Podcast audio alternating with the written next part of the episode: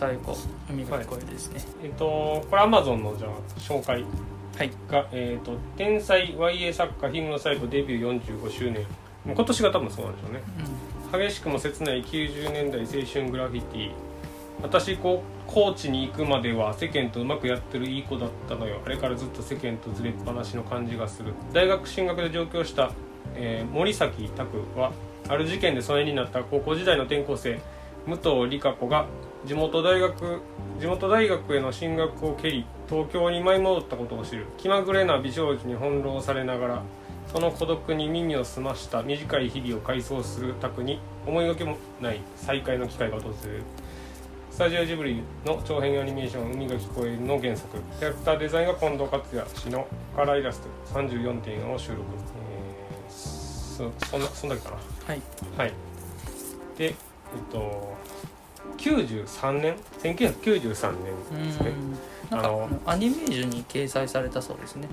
ああそうですね、うん。連載してたみたいですね、うん。アニメージュで。でなんか過失修正で全部、実績か。うん、そうですね。単行本で。91年とかな？92年とかに連載してたみたいですね。90年代のうん。作品ですね。一番、まあ、初頭というか最初の方の。でえっ、とまあテレビアニメ版あ一応え劇場版もあったんかな？がジブリで制作であったみたいです。監督は全然違う人ですけど宮崎駿ではないですけど。うんうん河野さんはあのーアニメ版は見見ました？見てないです見てないです。じゃあもう今回が全く最初のそうですね。だから見る手段があんまりないというか DVD 買うしかないんちゃうかな。そうですね。だからジブリは基本的に配信ないんで、うん。私はレンタルビデオ屋で借りたと思いますあ昔ですうん昔。あじゃあ本が先ですか？えっ、と本が先ですね。多分中学生くらいの時に図書館で借りて読んだのが最初ですね、はでん何年か経って多分まあ大学だか高校の時にも読み返して、あ、うん、でその後にあのアニメ版も見たっていう形ですね、ああそうなんですね。アニメ版も確か結構早いんですよね。もう本が出てすぐぐらいうん、あー。アニメ化されてたと思う。んですあんまりでもねその僕は全然存在を知らなかったこうん。の話というか。でけどなんか割と女の人に人気な小説らしいですね。うん。で主人公、まあ、主人公じゃない作者がまあ女性やしっていうのもあるんかなと。思って私この作者氷室冴子はこれしか読んだことないんですけどはい。こういろいろあのー少女向けというかうん。の小説いっぱい書いてるみたいですね、この YA ってヤングアダルトですよね。そうですね、まあ、家小説言葉はね昔なかったんですけどね。ああそっか。あの最近の、まあ、アメリカの文文学ですよどっちかというと。であの YA 小説って言われだしたのがここ5年とかなのかな？もうちょっと前からあるのかな？この90年代にはなかった言葉ですね。なんかちょちょうど今日図書館行った時に、はい。氷室冴子のなんか特集本みたいのが文芸別冊で出てたのをちょっと見つけて借りたんですけどね。あ新しいやつですか？いやこれだいぶ前だと前ですか？はい。なんか結構亡くなられたの結構前ですよね確か。2000年代だったかな確か。えークララ白書なんて素敵にジャパネスク、えー銀の海金の大地とかまあ海が聞こえる以外にもいっぱい書いてる方で、はいはい、うん。だからこの「さよならアルルカン」とかがすごい有名らしいですね。氷室冴子自体も河野さん初めてですか？全く初めてですね。って感じで。で私はまあ以前読んでたけどその4デビュー45周年記念の新装版があの、はい。本屋に置いてたんでなんかあ久しぶりだなと思ってあのちょっと夏っぽい作品だし今回いいかなと思って提案したんですよはいはい。これってはい。これ2巻があるらしいですね。あそうですそうです。入ってるんですか？これ新いや入ってないですね。入ってないです別さ別の本で「海が聞こえる2愛があるから」っていうのがあります。それも読みましあ読んだ読んだことあるんです、僕はそれは読んでなかったんというか2巻あるっていうのを借りてから知ったんで。私も最初こっちのあの古い表紙の方これアニメの表紙だと思うんですけどはい。それで持ってたんですけどなんか家探したら手元になかったんでうん、うん。もう買っちゃいました。話の内容としては、まあ、ほぼ回想ですよね、あそうですね。うん、大で学生の主人公が高校時代を回想する。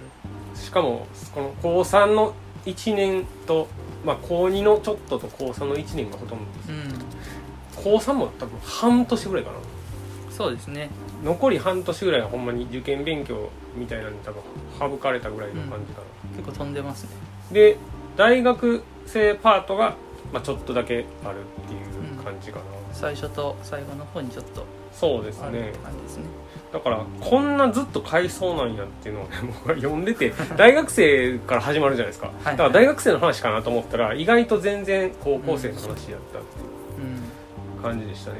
そう地元高校時代の地元が、えー高知県。だからちょっとあの、言葉の使い方も方言が出てて、うん。うん、ちょっとこうそういう地方の舞台が面白かったなというふうに思いますし。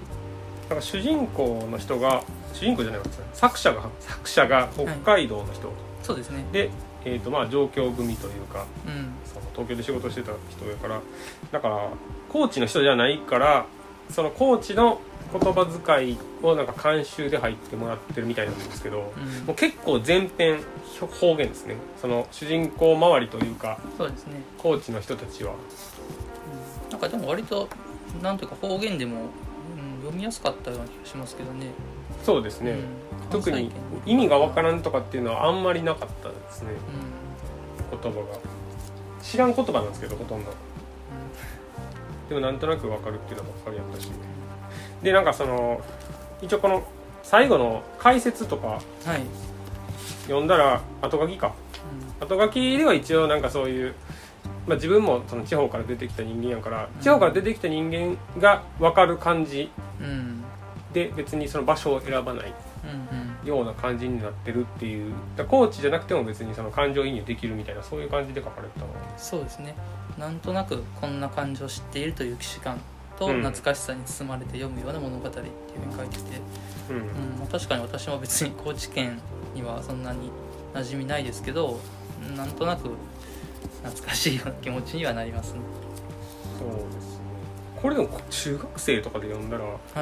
あんま分からなくないですか？うーんそうですね。そんなに読んですぐはピンとこなかった気がしますね。で、うん。私大学生の時に東京にたんで、はいはい。まあ、なんとなくこのあの主人公えー男の子の森崎拓がいたあたりもあの、うん。馴染みもあったからう割とそういうあの状況にあってもうちょっと好きになったかなと思いますね、んはいはい。うん読んですぐはまあ普通に面白かったけど確かに大学生のとか高校生の話だから、うん、まだピンとこなかったかもしれない。まあなんかこうし将来というかもうちょっと成長したらこういう世界が待ってんのかなぐらいの読み方はすんできるかもしれないです河野さんはこの大人になって初めて読んでけどはい。どうですか？ちょっとこうあまりにも青春青春しすぎてるとか思いいます？やーてかまあ結構もうこの感覚を覚えてないですねさすがに。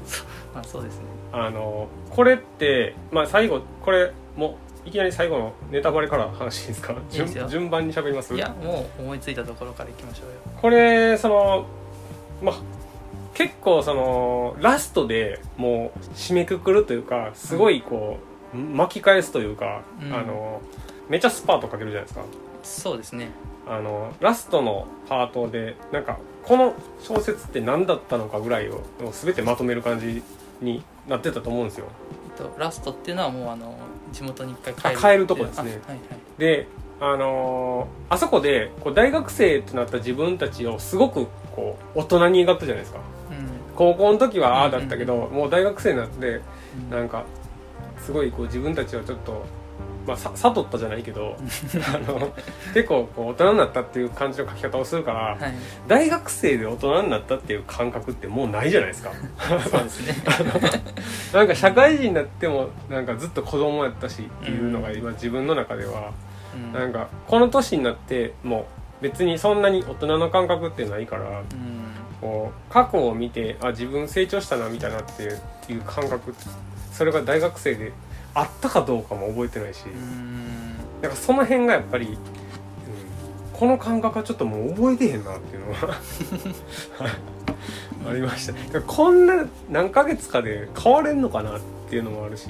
まあ何ヶ月しか経ってないからこそちょっとすごい自分が成長したような気になってるっていうのもあるかもしれないですね、あそういうもんですか、うん、なんかこう地元離れてうん。東京に行ってちょっとこう今まで自分がいたところを客観視してまあまあなんて言うんでしょうね。まあ確かに今大人の目線で読むとその大学生の視点は甘い甘く見えるけど、うん、まあそういうふうに大学生って思っちゃうんじゃないですかねどうやったかな。なんか僕なんかはその、まあ、地元なんでずっと大学も。そうですね。大学も地元やしでまあその就職したら大阪行ったんですけどうん。大阪行ってからもうもうその昔の知り合いとかほとんど会わないんでうん。その同級生とか。はいはい。だからあんまそのギャップを感じない。なんかでも大学生の時はまだ割と高校の時の友達とか、まあ、中学校の友達とかって会ってたと思うんですけどね。私はなたまになったかな。最近はもう本当にまあコロナもありますけど、うん。あのそんなに会わなくなってなんか大学にいた頃はまだ結構会ってたかなとあ僕でも高校で結構みんな大学いろんなところに進学したんですよ。ああはいはい。だから近くにいる人って全然いなくて。まあ年末とかありません？夏とか。年末とかはですねだからあんまりそこまで集まる感じのはなかった。うん私もクラスの同窓会みたいなのはそんな1回あったかなぐらいですけど、なうん、まあ、仲のいい友達とはあったけどうまあこの作品ほどあの一体感はなかったかなと思いますね。ん、結構だから僕はその環境が違ったからあんまりわからないっていうのは結構ありましたね。うん。その例えば、まあ、僕そんななんかあんまりこう狭いコミュニティで暮らしたことがなかったんでと、まあ、中間一高の学校でうん。うんあのクラスになった同じことにななったことないやつでも顔と名前が一致するみたいなのとか書いてて、でそういうなんか狭いコミュニティで長いこと一緒にいたっていう経験がないんですよ僕は。うん。だからその感じとかクラスメートとの距離の近さとかうん。っていうのは僕経験ないからあんまりこう体感としては分からないんですね。だからそういうのがないとこう成り立たない割と世界やったんでこれは。そうですねそう結構なんていうか家族的というかうん。地元をすごいなんかみんな好きだっていう、うん、まあ時代もあるのかな、うんどうなんでしょうね。だちっちゃい村とかうん。なんかこう地方とかで生まれ育った人は結構乗れると思うんですよ、うんですね。うん、なんかそういう、まあ、状況も含めてなんですけどだからそういうのは僕はあんまり経験がないから、ん。あなんかこう自分の話っていうよりはほんま別世界の話としてこれ久々に読んでどうでした？久々に読んであでもやっぱり私は良かったですね、うん。なんとなく、まあ、自分が昔読んだっていう記憶も含めて作品自体がこう、まあ、懐かしいなっていうはい。印象すごい強くて、はい。まあ、自分が経験ししてないこともなんとなく分かるような気もするし、うん、なんでしょうねこのな夏夏のセンチメンタルな感じとなんかこう田舎に帰る感じとかうんでしょうね。そうです全体がすごい懐かしさにあふれてるような、うん。たまにこういうのを読んでちょっとこう、うん、センチメンタルな気持ちになるのはいいなと思います。うんタイトルも結構好きですね。この「海が聞こえる」っていうのが なんとなくなんかわかる気がするっていう感じですよ。うん。この作品って「海が聞こえる」ってタイトルですけどそんなにこう、あの海でみんなで遊ぶシーンってないじゃないですか、そうですね。まあ、ハワイにちょっとあの遊びにあの修学旅行に行くけどそれも別に描写としてはあのホテルのシーンだったりとかちょっと船の上でご飯食べてるシーンぐらいでうん。みんなでこう海に行って遊ぶっていうことはないけど、まあ主人公の家からちょっと海が見えててであのその波の音が聞こえるっていう、まあ、それぐらいの描写だけども、まあ、そこに「海が聞こえる」ってタイトルを載せたっていうのも、うん、なんかいいかなと思いますね。まあ地元の象徴っていう感じですねそうですねあの海が近いところでだとなんとなくこう、まあ、背景として海があって別にそこにずっと焦点を当ててるわけでもないけども思い返すと、まあ海の音が聞こえるっていうようなそういう世界なのかなと。まあなんか空気とかねなんか潮風がどうとかもうん。書いてたような気がする、あまあそんなんもあるんでしょうね。僕はだから海がないとこで育ったんで。うん、そうですね。そう。あんまりその海海ってどっちかっていうと僕は憧れの対象なんですよ。あの海とから遠かったんで。はいはい。で旅行とかで行く場所なんですよ大体。うん。僕にとって海っていうのが、だから実際住んだ時のなんかその感覚とかはあんまり知らないんですけど行きたいとこは大体、うん、よく行ってましたね。海とかよく行ってましたね。あの自分で旅行した時とかもうん行ってたし、私は高校までは海近かったからはい。あの家からも遠くの方にちょちょろっと海が見えてたんですよ。うんなんかそういうちょっと類似性もあったからうん。よりちょっと気持ちも入り込めたっていうふうに思います。そうですね、まあ、自分の環境と結構うん。近かったからなんかその懐かしさにつながるところもある。んですそうですね。僕はなそうやなうん。かそういう意味でやっぱ共通点が多いんですかね。そうかもしれないですね、うん、地元に海があって、まあ、大学も東京に行ってうで、まあ、地元に帰ってきた時の懐かしい感じもちょっと身に覚えがあるみたいなところでそんなに綺麗な話はないですけどまあでもあのすごい結晶化したようなうん。作品かなと思って、ちょっとこの読書会では中ではかなりなんて言うんでしょう若い感じの小説を選びましたけど、はいはい。たまにはこういうのもいいかなと。実はそんな夏でもないんですよねこ そっか。夏っぽいけどれ夏っぽいい多分パッケージとかその海とかっていう話だけど、夏描写ってそんななかったなと思ってあの最初の方にちょっとあったんかな。あでもなんかこう夏休み入ってなんかあのー高校生のパートではい。あのしえっと森崎君が、えっと、バイトをしてるじゃないですか。はいはい。で、えっとまあ、みんなは受験勉強、えー忙しいけど男の子の森崎君は、まあ、あの修学旅行代稼ぐためにバイトしててっていううん。そんなシーンで放課後友達の松野君に呼ばれて、あのー夕方の学校に行くっていうシーンありますよね。うん。なんかあの辺もこの辺の夏の感じはいいかなと思いましたね。そっか。それ一応最後もあれですよね。帰郷するのも夏休みかなんかかな。あそっか。そうかな。そうですね。夏休みですね。冬っぽいとこは全然そういえば書かれてはないですね。これ年間通しての話のはずなんですけど。うんでなんかジャンバーとか着てるしジャンバーっていうかなんかここの挿絵がもう結構あ時代を感じますよねこれ。昔な一緒一緒ですよね挿絵は。挿絵が結構あの半袖多いんじゃないですか？半ズボンとか、このなんなんていうんですかねこのディレクター巻きっていうんでしたっけこれ。な なんかそんなね。これほんま90年代のそうそう。90年代の感じすごいですよねこれ でもなんか中で見たけどこの雰囲気がちょっと今あのリバイバルでああ若者は割とこのなんていうかセンター分けの髪型とか。今だって、うん、90年代ブームですから、うん、だから今ちょっとこう多分この日村紗友子デビュー45周年っていうはい。もちろんきっかけはありますけどなんか今90年代の小説出せば売れるっていうなんかそういう目論見みもあったんじゃないですかね。あんのかなんかしかもこれ私新装版ですけど、はい。なんかこの タイトルの書き方もちょっとこう今っぽくないですか？なこれは今っぽいですね。なんか手書きでちょっとこう右斜め上みたい愛がなんだってこと一緒じゃないですか。な そうなんですか？うんそうそう。この映画のタイトルで大体使われるやつ。うんなんかこの感じはちょっと今いけるって思ったと思いますよ。そうなんかがこれだって書き直してるじゃないですか。この絵ないじゃないですかあもともと多分これはあれじゃないですか。しそっちに全部挿絵が入ってたわけではないかもしれないですね。ああそうなんですか。えこの表紙？表紙。もともと絵コンあテ絵コンテとかはいはいじゃあ昔使われての絵かたけどその河野さんの持ってる方には収録されてなかっただけかなというふうに想像します、これなあ。僕らはその90年代を体感してるから。あでもそんなですか？僕私は小学生ですねあそうですまああ僕も小学生なんですけど。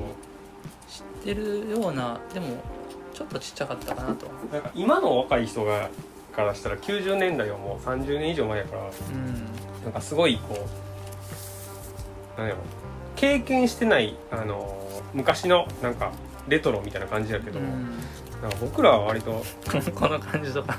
そう。なんか僕は特に知ってるからはいはい。なんかやっぱりこうちょっとそれがダサかった時期も知ってるんで、うん。うん、だからこれを見るとすごいこの絵、まあ、特に、まあ、絵もそうなんですけど言葉遣いとかもそうですけど、うん、なんかあ昔やなってすごい思う やつですね。なんかそんなのいっぱいありましたね。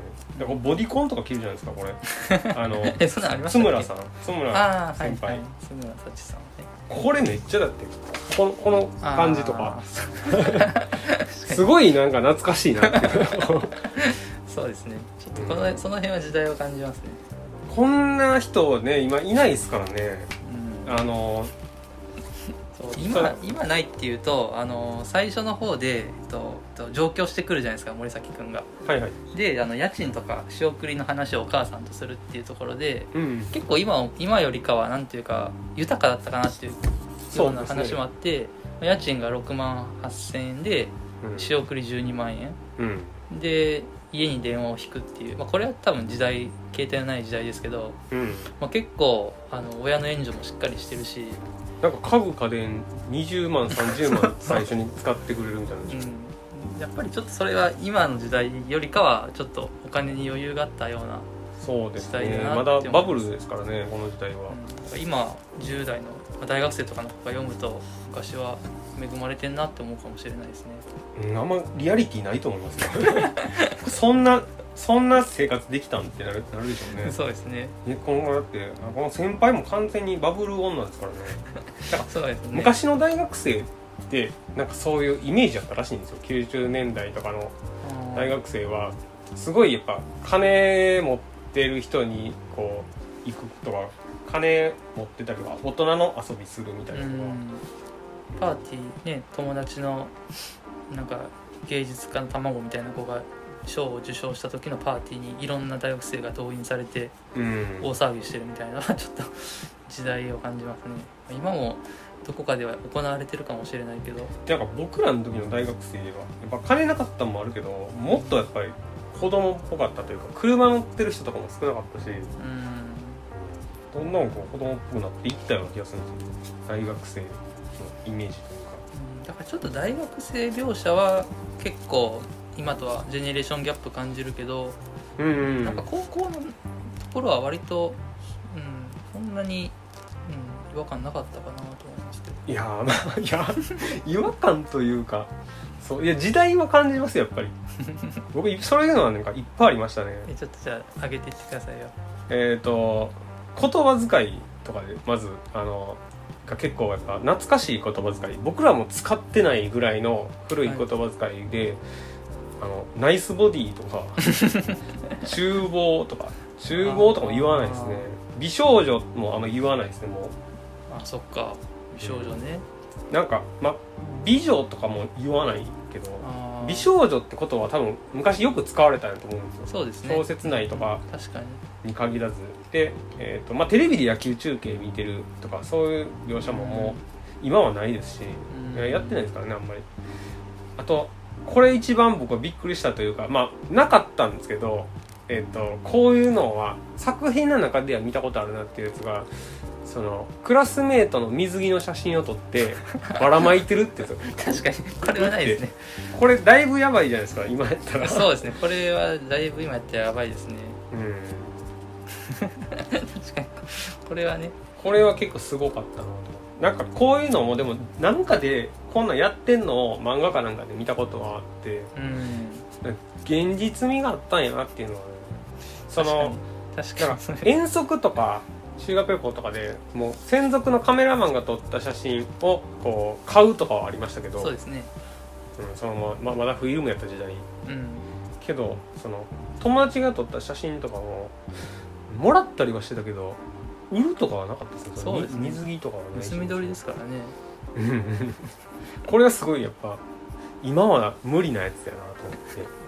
結構これを今の感覚で書く人もあんまいい日やろうし、うん、ですかなんかやっぱ昔のならではの表現というか、描写やなとは思いました。ねまあ高校とかもそうやって変わっていくんやなって今も今も特にもっと全然違うと思うしねなんかままずかったっていうのをまずったっていうような書き方もしてて。ちょちょっとちょっと時代感じますね。そういうのはね結構ありましたねなんか「ひする」とかね。言わないですからね。うんなるほど。それが言葉遣いはどんどんね変わっていくうんうんのがすごいリアルに分かるというか。うんでもそういうのをそのまま入れてたんやなっていう方が僕は結構。ああまあ掲載されてたのもアニメージュでうん。本当に10代の子が読んでたような雑誌だったからそうですそうね。と本当にその時の若い人の言葉遣いが反映されてるんでしょうね。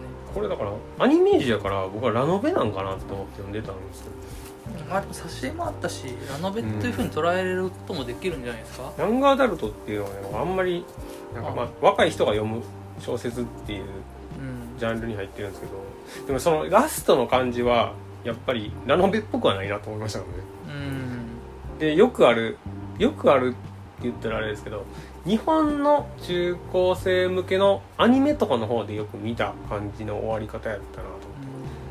思って、た例えばですか？なんでしょう？僕見てないんですけどそのそれこそジブリのうん。あの思い出ポロポロとかこういう感じなのかなああどうかな。どうなんですかね全然ポロポロ。子供の時と大人になってからとか。はいはい。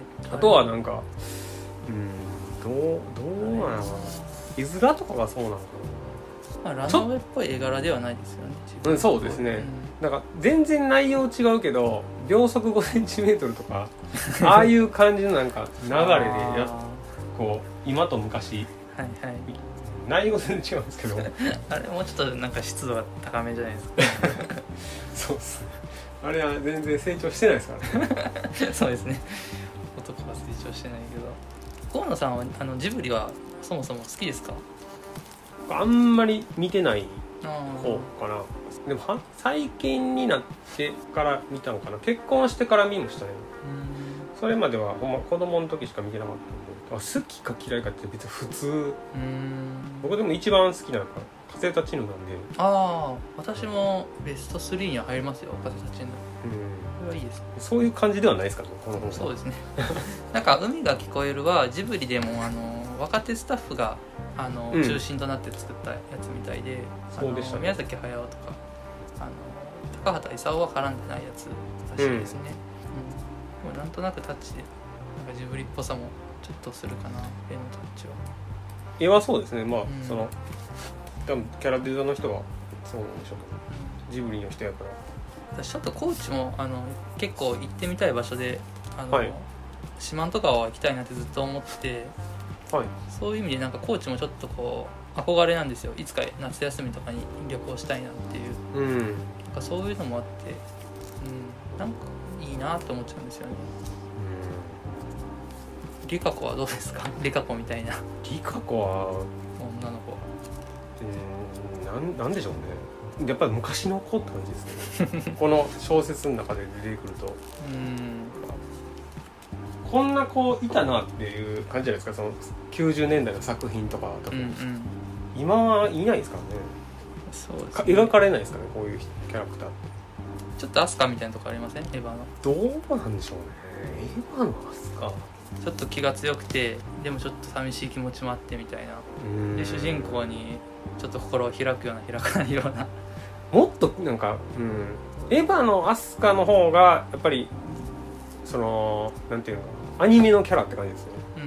うまだ人間味があるんじゃないですかこの。んそうですね、武藤理香子の方が。うん。その、まあ、小説の登場人物っていう感じですエヴァは、まあ、アニちょっと 飛躍しますけどまあまあなんとなく私は系統で言うとアスカとかそういう気の強い女の子っていうラインだなと思ってました。うーん。もうちょっとこうなんですかね。えっとまあこのテテンプレというかテンプレで言うと、まあ、お嬢様って感じですか。で東京から来たお嬢さんでうん。ちょっとクールで、えっとまあ、気は強いけど、うん、なんやろ。ちょっと高嶺の花みたいな感じじゃないですか、うん。うん、なんかそういうあんま積極さがあんまりない人なのかなっていううん。感じやな。とでまあクラスでも一人になるし。でもあのお金を貯めたり人に借りたりして、うん。あのお金作って親に黙って東京に行くようなうん。ちょっと突飛ないところもあるし。うん、だからまあこの辺はほんま昔のヒロイン像っていうのはすごい僕は思いましたね。でまあ少女漫画っぽいなっていうのもあるし、なんか美人でわがままで不幸な東京女ってありますよ僕は、あんまりうん僕は嫌いなタイプなんで。こういう感じは。ん私はどうだろうな実際。基本的に無視するっていうかあんまりか関わらない人ですねこういう人は。かだからこういう人との恋愛物語をこう描かれても、うん全くこう響かないっていうかそ その点に関しては恋愛パパートについては実際に実際問題は別として、まあ、物語だと私こういうちょっと動きのあるなんかなんだろうなこういうのってちょっと面白いですけどね。こういう女の子は。うーんまあなんかやっぱちょっと基本やっぱこういう人がムカつくんでね。存在として。あんまり自分は相手にしないやろなっていう感じでしょ。うね僕はだから登場人物とかで言言ったら誰が一番面白かったかな？なんかあの大学あの津村千佐大学の津村千佐をちょっとこう陰で支えてる坂田君みたいなのいません？田坂さん。田坂さん今夜の店員。そうそうそう。でちょっとこコーンさんっぽいんじゃないですか？いやわかんないです。どどういうことですか？田坂さんはほぼ出てこないんでなんかいやでもなんかかちょっとこうあの田村えち津村千佐がこうつるく辛い時になんとなく横にいてあげるような感じじゃないですか。うんなんかこれもだからなんかあんま関係よくわかんないですよね。うーんまあ一応彼氏なんかみたいななんかその辺がはっきりしない。そうですね。まあはっきりしない関係なんじゃないですか。うん。どうどうなんでしょうね。なんかそこを当時の人やったらもっとわかんのかなと思って。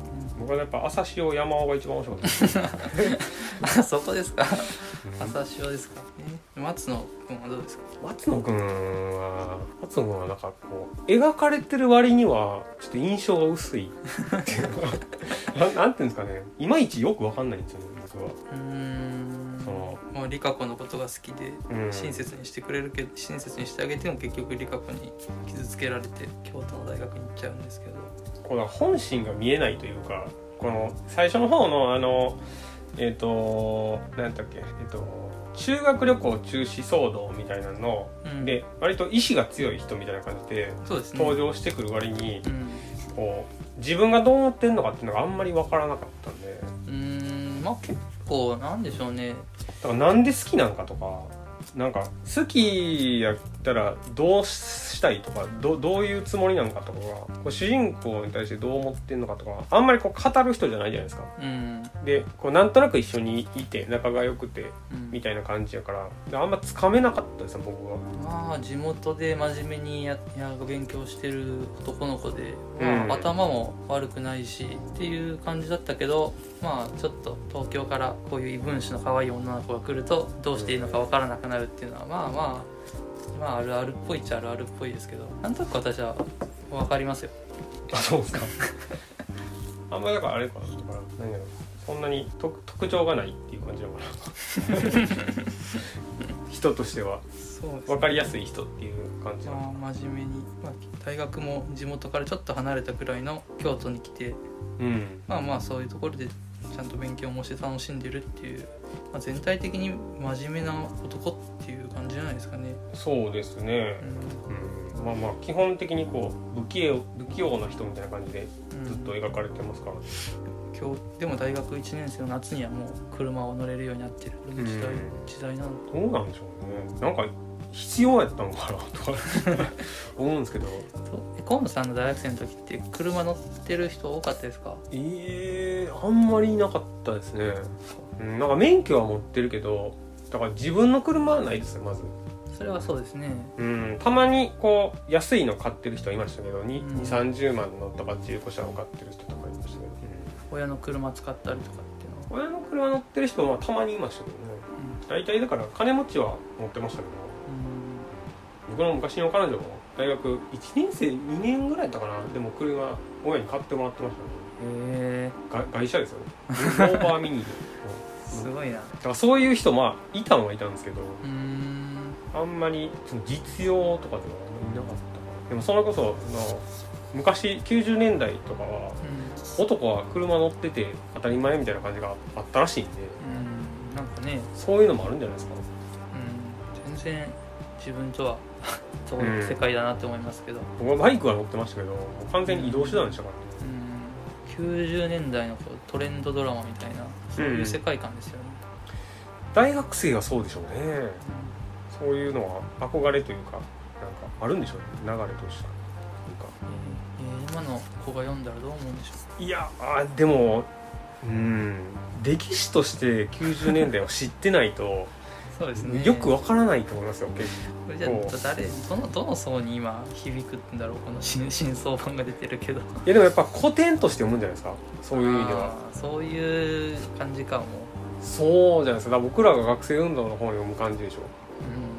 うん。まあもうまあ評価も固まってるし、うん。まあちょっとこういうのも読んどかないとっていう感じの子が。うーんそうですね。まあ読んどかないとって思うかどうかわかんないですけど、まあ、昔それこそ90年代流行ってるからそういう、まあ、ファッションとかから入った人が読んだりとか音楽とかから入った人が、うん小説に行くっていうのは全然あると思うんですか？らあんまりこう今の自分とこう結びつけるっていうよりはほんま過去のものとして読んでるんじゃないですか？当時を体感したりみたいな感じだと思いますよ。結構だから僕はでもそのこう知ってるなっていう部分と、うん。うん。うん全然わからんなっていう部分と結構あ両方あったなっていう感じでした。私はもうあひたすらあ昔よく読んだなっていうのとうんうん。懐かしいなっていう、うん、そんな感じでしたね。まあだからよんあれですよね。むよん昔読んでた自分が懐かしいとあそうですね。いろいろそういう読んでた時期を思い出して、僕はだからこれ、まあ、大学生と一応高校パートがある話じゃないですか、もはいう一番最初思ったのがノルウェーの森とのギャップなんですよね。なるほど。超健全じゃないですかこれ。そうですね。ホテル2人で泊まったりとかするのに何も起こらないとかそうですね。あと家に泊まりに来たりするじゃないですか大学生の時からも、はいあ家に泊まりに行ったんか？じゃあ家行き行くんですよ、家に、あはいはい。うん、風邪ひいてるっていうので。あの風邪ひいてるのはねたまたま行ってから知ったんあそうかそうか。けどなんか名名簿じゃない先輩に教えてもらって住所と電話番号、で勝手にいきなり行くんですよ家に。そうですね。ピンポン押すんですよ。でなんでここに来るの？な住住所誰から聞いたみたいな やり取りがあって、そうですね。うん、だからそこまでやっておきながら何もないっていうのがまたあったし、この健全さ、そう。ですねヤまあ、全くリアリティないと思ったんですけどこれは。あのなんかまあ、ノルウェーの森がリアリティあるかっていうとあれもあれでちょっとあれは全然リアリティはないんですけどなんかもう対極やなと思って。そうですね。全然違いますね、なんかこう現実を現実風な部分を描いてるところはあってもその辺は全然ファンタジーやなと思って。うん。なんかこうそれこそなんかこう水着何だっけなあの水着の写真とかもそうやったけどそのプールの時間でなんか胸がでっかい女の子がどうとかっていう話をうんしてる割にはこう性欲的なものを一切こう出さない。話では。うん。なんかこう中高生とかそれこそ大学生とかでもうん。もうその時って特に男性やこう性欲のピークのはずやのに、うん。うん、あまりにも何もないっていうのがやっぱり、ファンタジーでしたねそこうんヤングアダルトの作品でうん。女女性が描いててっていうまあ層も違うんじゃないですかね。それは汚いことが全然書かれないからうん。だからそこは、うん、ファンタジーやなっていうのはすごいほんま何かに夢中な人間でもない限りこんなにこう 性に興味ない感じ出ないっすよやっぱ。そうですねで主人公全然こう何かに夢中じゃないから。うん。こいつはなんかその衝動どこに行ってんやろって感じになるんですよね。一切こうねこの森崎君はこう性欲を見せないですからね。うん。まあ森崎君みたいな男の子がいいなっていうふうにうん、あの作ったんじゃないですか？まあ、松野君も全然出ないんですけどそういううんなん。か性欲というか男性らしさみたいなところファンタジーですねやっぱこの辺は。うん。もうだからそれそれに比べてって感じですよノルウェーの森の大学生活は部分的にはすごいリアルなんで、うん。でこう当時のまあこの小説「海が聞こえる」よりは10年20年ぐらい前の話なんちょっと前ですかね。ですよね、うん。うん。でそれでそうですからね。確かにな。もうなんかもうセックスばっかりじゃったじゃないですか。ノルウェーの森は。うすごいだからその描き方が同じ高校大学を舞台にしても全然違うなっていうのでノルウェーの森の高校パートももうそんな高校生おらへんやろっていうぐらいなんか大人びてたから なんかその辺はちょっとやっぱギャップはすごかったですね。んトライアンフ乗ってバーでなんか ポテトとビール飲んでるみたい。なそんなやついいやってでもこういう、まあ、私もそうあのこういったヤングアダルトの作品全然読まないんですけどはいはい。やっぱりこう自分の中に一冊こういうちょっと、まあ、ファンタジーだけどありえない世界だけどなんかこう爽やかな懐かしい作品っていうのが一冊あるだけで結構いいんですよね。たまにこういうのを読むとちょっと甘酸っぱい気持ちになって。甘酸っぱい気持ちですか？うんなんか なりますよ。ななんとなくねこううんなんかいいなっていう感じですね。でまあまた他の本読むんですけどまあね数年に一度こういうのを読み返してっていう本当そういう位置づけです。そうですね。なんかでもほんま中高大学もそうやけどこの本で書かれてたようななんかこうまあ同じような出来事はもちろんないですけどなんか思い出らしき思い出が全然ないなっていうのは自分ではうん。なんかこういうことあったこういうことあったっていうのが結構順番に書かれていってで、まあ、結構それは実際の中学生高校生の時にあったらまあ結構な事件というか大きな出来事なんでしょうけどでもなんかそういう中学修学旅行の中止のなんか署名とかあの程度のことやったら、なんかあったら覚えてるじゃないですか。そうですねあったら覚えてるとかなんかそういうそれで、まあ、松野君と仲良くなったきっかけやったとかうんそういうのがあったから多分覚えてるんでしょうけど自分はなんかこう読んで中高時代、まあ、高校時代と大学時代の自分の経験がこう紐づいて思い出されるみたいなのが全然なかったんですよ。うん。ほんまなんか特に思い出のない 高校時代を過ごしたなっていう。いやいやいや、覚えてないだけなんか。まあ、なんかで思い出したりするような作品ないですかね。作品？うん。まあ学校に多分思い出がなかったかもしれない。それは大きいんかな学校一貫校で割と学校好きやったみたいな感じですかねそうですね。あの愛愛好心みたいな。のはうちょっとまあ私もそういう感じでもないんですけどね。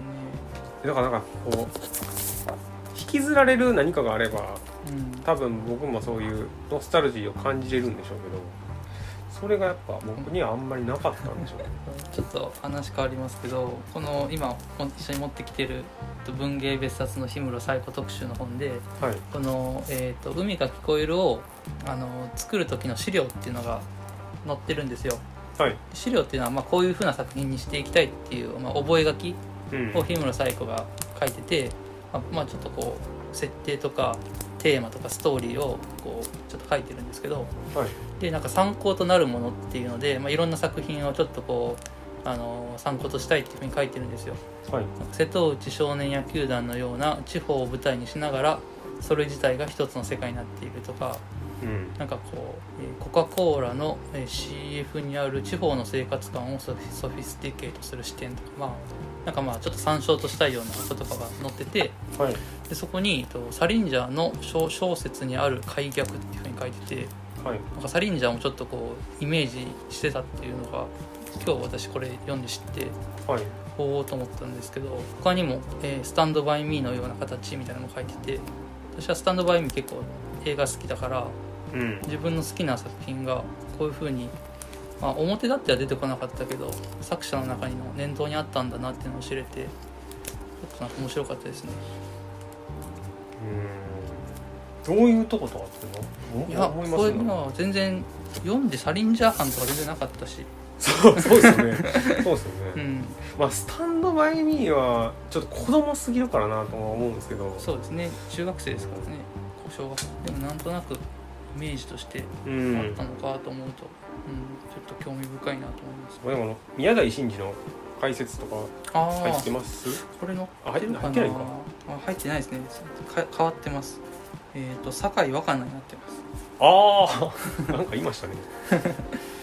これ宮台真司の解説はもはい。う完全に、えー、とこれは少女漫画のうん。あのこの時代性をすごい反映してるみたいなそういう話だったんですよ、うんうんあの昔のヒロイン像じゃなくて、えー、と70年代以降のなんか新しいヒロイン像みたいうん。ななんか複雑な関係に悩む私に変わったっていう。うん。でなんかそれが結構当時の、えー女の子はい。に、まあ、刺さるというか受けてたんですか？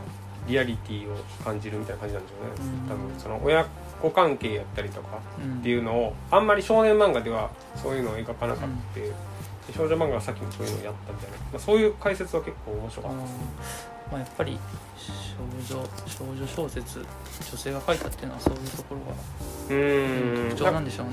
なんかそういう意味ではすごいこう、まあ、少年漫画よりもその人間関係を描くっていう面ではすごい進んでるって言って、でなんか宮台真司はその後なんか対談かなんかであの宮崎駿より全然このさ作品の方がいいみたいなことを言ってめっちゃ激怒したらしくて宮崎駿は。なんかあれですよね。この作品を受けて宮崎駿はえっと「耳をすませば」を作ったっていうああそっか話ですね。あのこんなん海が聞こえるみたいのじゃないみたいのでうんうん。自分の思うしあのなんて言うんでしょうね。少女が出てくるしものを映画でするってなった時に、うん。うん、あそうそう。耳が耳をすませば、なんかそれはそうその辺のことが書いてありますねと、本かに「世紀末の作法」という本で触れました宮崎駿と対談した時宮崎氏が激怒してしまったという。あ、みな確かに耳を耳をすませばって見ました？見てないんですよ僕は。そうですか、まあ、あれあのあれも、えー、と高校生の女の子が主人公なんですけど中学生かな、あのもういかにも宮崎駿が好きそうなああの女の子なんですよね。そういう意味ではこの理香子のようなちょっとこう複雑性みたいなのはちょっとなくて、まあ、ある意味ファンタジーの世界の。リアルまあ、時代がねやっぱり多分古古いから感覚は古いんじゃないですかまあやっぱり男の思う理想理想のと女の人の考える理想はまた全然違うし、女の人はだから多分リアルなんでしょうね、うん、そので女の人が描いてる男の人があんまりリアルじゃないっていう感じなのかなって僕は思うんですよ。だいぶこう理想像に近いですよね今後の小説に出てくる男の人は優しいし、そうですね。なんかそれを僕これ言っていいんかちょっと分かんないですけどそのある知り合いの人、まあ、俺は直接知らないんですけど、はい、が、えーとまあ、このジブリで一番好きな作品って言ってるらしくて「海へが聞こえる」うん。で、えー、と理由とかは分かんないんですけど多分、まあ、それは女の人で、えー、とこの女の子の主主人公というか、まあ、ヒロインの子がうん。結構何やっても許されるというか あのこんな自分にもなんかこうついてきてくれるというかうん。そういう男の子が描かれててはい。なんかそれがやっぱ理想の彼氏みたいなうん。感じで、うん、描かれてたのかなと思ってだからそういう支持層はあるんかなと思いましたね。そうですね、うん、あの理想なんじゃないですか？森崎君みたいな。優しいし、なんだかんだいつまでもついてやあの許して、でこう一切こう下心ないじゃないですか。うその全てにおいんて、うん。なんかそういうのも多分含めてなんでしょうけど。うん。なんかこうちょっとお父さんのようなというかうなんかこう包み込んでくれるような居心地の良さっていうのを感じるんじゃないですかね、うん。まあ、松野君も優しいしこなんかそういう、うん。ファンタジーヒーローみたいな女性目線でのそういう感じなんかなっていうのは思いましたね。だから一応主人公男性で男性目線で全然描かれてるんですけどその辺の絶対この女に構わへんなと思いましたねで き結構なんかこう偶然起こってることばっかりやけど巻き込まれてるじゃないですか。主人公は、まあ、小説って大体そういうもんなんですけど だから自分からアクションを起こすっていうよりは。うん。まあ、東京に行ったりお金をハワイで、あの貸してって言われたり。そうですね。でまあその、まあ、住所知ったりとかたまたま東京で出会うとかも絶対ありえないんです。よ よっぽど狭いコミュニティにいたら別ですけどそうですね、その同窓会とかいうか同同期会というかうん。同郷の人が集まるとかあるじゃないですか東京でも。でもそんなんでもないし、うん。これはなかなかま、起こりえないハプニングが重なってみたいな感じではあるんですけど。そうですね。あの東京と第最、えー、と全6章のうち第5章がやえーで大学生パートになっててそこで一気になんかあれですね津村幸っていう大学の先輩が出てきて、パーティーに誘われてそのパーティーに理香子がいて。狭すぎやろと思いますかねこの辺の。世界そうがで、すね。で理理香子になんか同窓会地元であるぞみたいなこと言ったらうん。ちゃんとそれに来てくれてっていう。結構だからこの辺はほんまにこうだったらいいなみたいなのは結構凝凝縮されてるなと思うんですよ、うん。その高校で仲違いした、まあ、女の子やったり友達やったりうん。となんかこうこういうことがあったら仲直りできんのになみたいな、そうですね。うん、そういうのを結構理想的に書いてるなっていう。確かにこういう仲直りの仕方っていいよなっていううん。理想が表彰されてるかもしれないですね、でなんか自然やしそういうあのことが起こってしまえばうん内容としては割とあの真に迫るというか心情的にはすごいみんな乗っかれる心情やしただそのきっかけがあんまないっていうだけで実際は、これあの映画はあの音楽も結構いいんですよ。ああそうなん確か「海が聞こえる」っていうテーマソングがあったと思うんですけどうん。それも結構良くてずっと後ろで流れてるんですよねあのうん。歌詞なしで。だから映画も確かに私も好きだし。映画でも1時間半ですよね。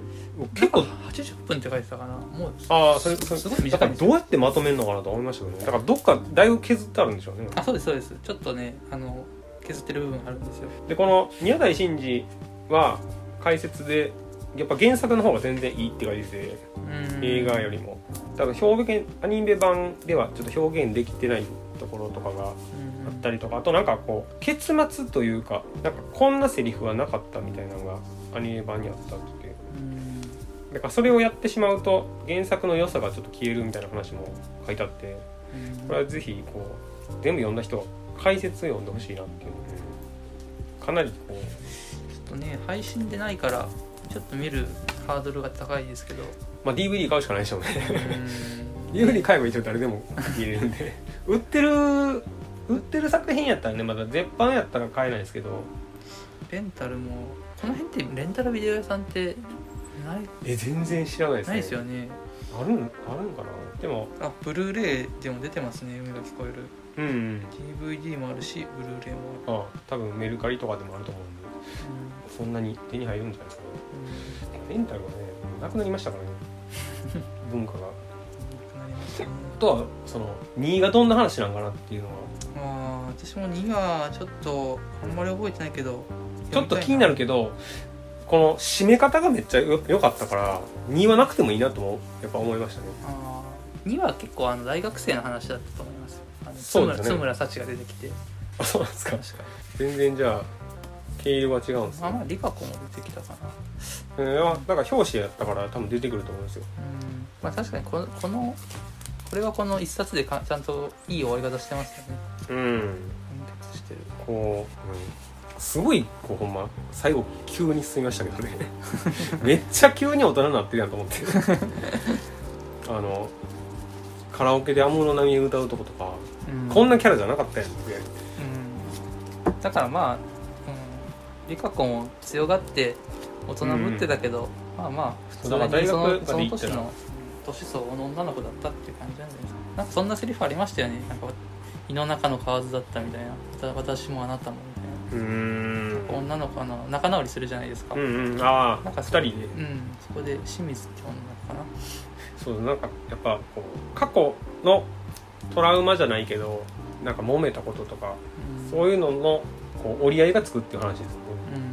うん。こんなこううまい感じで折り合いをつけたいって思うなかなか難しいですよね。過去の昔の地元の友達やったりとか別にその親族とかでもそうですけどうん。兄弟とかでも。これ相当な仲違いしてますもんね。まあちょっとしたいじめですからね。かなりなんか馴染んでないですからねうん。クラスとかには。ね。まあでもどうなんでしょうね。いやそれもちょっと時代なんかなって思うんですけどちょっと大人になりすぎなんでこの人が。ちょっと大学入って半年ぐらい経っただけで。まあ松野君はねうん。もともとちゃんと仲良かったからそうですね。このぐらいのなんか松野君とは仲直りできる、うん。あありえると思うんですけどねね。でも半年卒業までの半年9ヶ月ぐらいでそう。なんか口も聞いてなかったって。森崎君と松野君はね。それでもなんかやっぱりこう連絡取りたいとか仲直りしたいとかそういう気持ちがないとねなかなか ないと思いますけど普通に大学行って大学の友達とかできてもうどうでもよくなることは多いですね。そのただまあ地元に帰るっていうきっかけもあってやるっていうのがあるんでしょうねそんななんかこう、まあ、親友とか書いてるから、一応そういうのがあるんかな。あんまり男の人は親友とか言わないじゃないですか。そうですね。言わないです、ね、そうなんかこう女子文化というか。うんまあ、うん。自分たちは友達だっていうのを言い合って確認するっていうのは、男にはあんまり、まあ友達ぐらいはね全然いるいるというか、まあ、言ったりはしないですけど。うん言わないです、ね。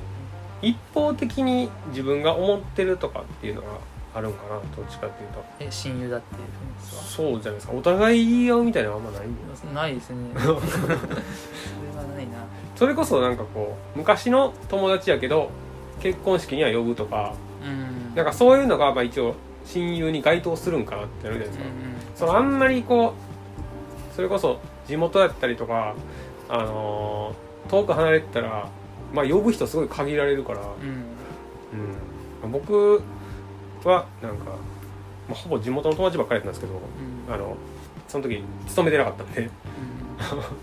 だからあんまり誰が誰っていうわけじゃなかったですけど。地元っていうとでも高校大中小小学校から大学まで京都ですよね。小中ですね。あ僕は小僕が読んだ友達は。ああじゃあ親友っぽいですね。そういうところでよく呼ばれると。うーんまあその付き合いが続いてる人みたいな感じで。何人ぐらいいるんですか？78人ですね。だだいたいそういういつも連絡を取ってる人たち。あとはまあ最近、えっと、カナダで一緒やった人とかもいるんで。うん。その同級生の中で。あそうですか。そうですね。え中学校の同級生でそうですね。カナダに一緒に来たたまたま。一緒にい行ったっていう感じかな。だからお互いに行くっていう話をしててで向こうでもうなんか一緒にうん。飯食ったりとかしてたっていう感じ。ですだからその人は昔そんなめっちゃ仲良かったってわけじゃないけどでも同じみんな知り合い同士の同級生でで、まあ、結婚式も読んだっていう感じでしこの表紙新しい新装版の表紙で、はい。リカ子ちょっと怖い顔してるじゃないですか。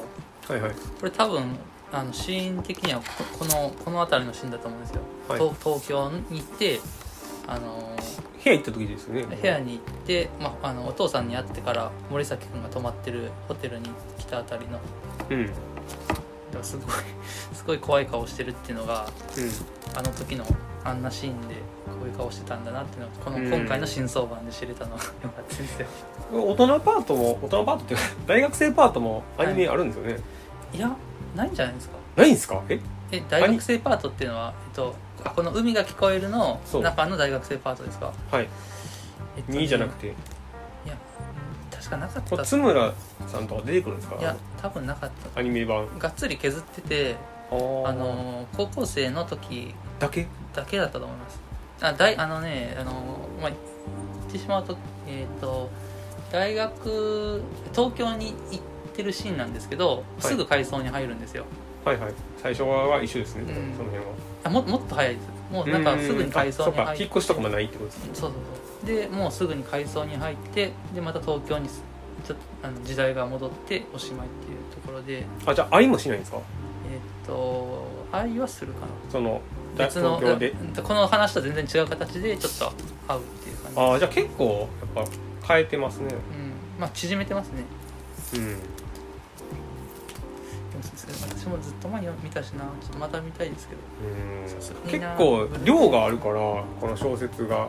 うん。なんか僕はもっと薄い本かなと思ったら意外と300ページ近くあったから。だからすぐ読めませんこれ。あいや読めるは読めるんですけどそのアニメにするにはアニメ映画うんにするには分量が多いからどれぐらい尺があるんかなとか、まあ削らんどれぐらい削ってんのかなっていうのはちょっと思いましたね。なんかしシーンというかそのエピソードも結構多いからうんそうです結ね構削らんと入らへんやろうなと思って。でもそのなんかこう、まあ、仲良くなったというか、まあ、こじれたりした親しくなってこじれたりするっていうのがそういう森崎君と、えー、理香子がこうどうやってこう距離を縮めるかみたいなのをこんだけエピソードないと、うん。なかなか近づかへん感じじゃないですか。どっちも興味ないしお互いに、なんかこうなんか好きだったのかみたいな気づくみたいなのが結構後で出てくるから、そうですね。なんかその距離のき縮めるためにはやっぱこれだけのエピソードはいるなと僕は思ったんですけど、うん。いやそれを削るとあんまりこう話としてどれぐらいどうやってまとめていくんかなっていうのは僕はちょっと気になってます、うん。あのアニメでは、その辺結構切ってましたね。うん、なんかそれやったらなんかなんでなんで仲良くなったのみたいにならへんのかななかなかね、うん、全然興味ない感じがねやったんでね どっちも。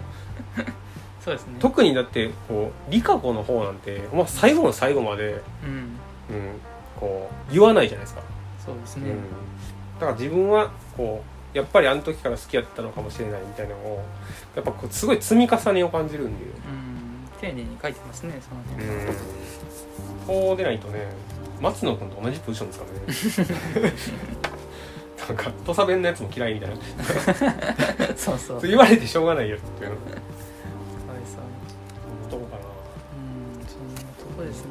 時間的に。なら私は夏をおすすめするのでうん。まだ8月も残ってますしぜひ。はい。皆さんも読んでみてください